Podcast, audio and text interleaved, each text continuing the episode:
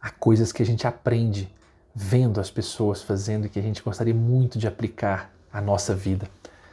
Um amigo muito querido que tem um casal de filhos, assim como eu também, me contou certa vez que a menina reclamava muito que o irmão era baguncento, que o irmão não fazia nada, que o irmão não ajudava. E ao falar isso muitas vezes, com muita veemência, o pai então contou para ela que todos os dias, sem exceção, era ele, esse irmão, que arrumava o quarto dela, porque eles estudavam em turnos diferentes. E ele então de manhã ficava em casa, ajudava o pai a organizar a casa, e ele então arrumava o quarto dela todos os dias. E o pai então conta isso para ela e diz que pediu a ele inclusive né, para não falar nada nunca para ela sobre aquilo, para que ela não se sentisse, na verdade, constrangida, porque ele arrumava e ela não devolvia aquilo no mesmo sentido, fazia outras coisas, mas não aquilo. Mas naquele dia, quando ela gritava que o irmão era muito baguncento e não ajudava em nada, o pai resolveu então contar para ela essa questão, não para humilhá-la, mas também no sentido de dizer para ela que ela não estava vendo tudo a respeito do irmão. E concluiu naquela conversa dizendo a ela: Vamos deixar este condenar do dia a dia, minha filha, para lá. Vamos deixar o condenar do dia a dia para lá. Nessa hora que nós vemos que os outros erram e nós não vemos os nossos erros, todos nós erramos de fato. Mas muitas vezes pedimos misericórdia para os nossos erros, né? Eu não queria, foi sem querer, é uma injustiça me condenarem.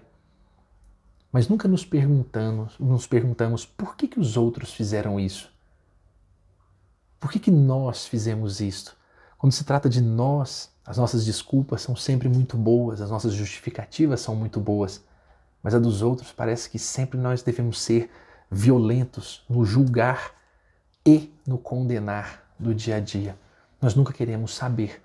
Então, essa história me fez, na verdade, prestar muita atenção em mim, fez prestar muita atenção nos meus filhos e lembrar muito daquele símbolo lindo da natureza que mostra né, que o galho que se quebra por podre que já está, a força da natureza acaba fazendo nascer, naquele mesmo lugar onde o galho quebrou, um novo ramo, um novo ramo dessa grande videira. Né? Nós somos partes dessa grande videira, somos pequenos galhos dessa videira da vida e de alguma forma, quando a gente só olha um lado, o lado podre, o lado estragado, o lado sujo do diamante, nós jogamos fora o diamante inteiro e não prestamos atenção que ele de fato tinha o seu brilho, tinha outros aspectos muito relevantes e bons, por assim dizer.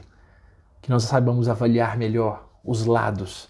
Saibamos entender que quando uma pessoa age de um jeito, come alguma coisa, gosta de alguma coisa, realiza a vida, a sua vida de um jeito que não é o jeito que nós gostamos, que não é o estilo que nós entendemos, que não é a melhor forma, segundo a nossa forma de ver, nós possamos lembrar que essas outras formas também são muito bem vistas por outras pessoas e que certamente essa pluralidade faz a gente, pelo menos, se somos capazes de julgar o certo e errado, o que convém e o que não convém, que saibamos ao menos não condenar, lembrando certamente as palavras daquele que foi o mais sábio ao dizer-nos: aquele que não tiver nenhum, nenhum pecado, que atire então a primeira pedra.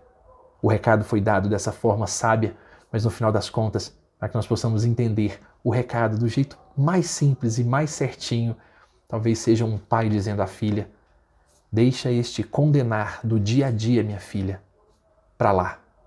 Que nós possamos também deixar para lá. Um forte abraço a todos.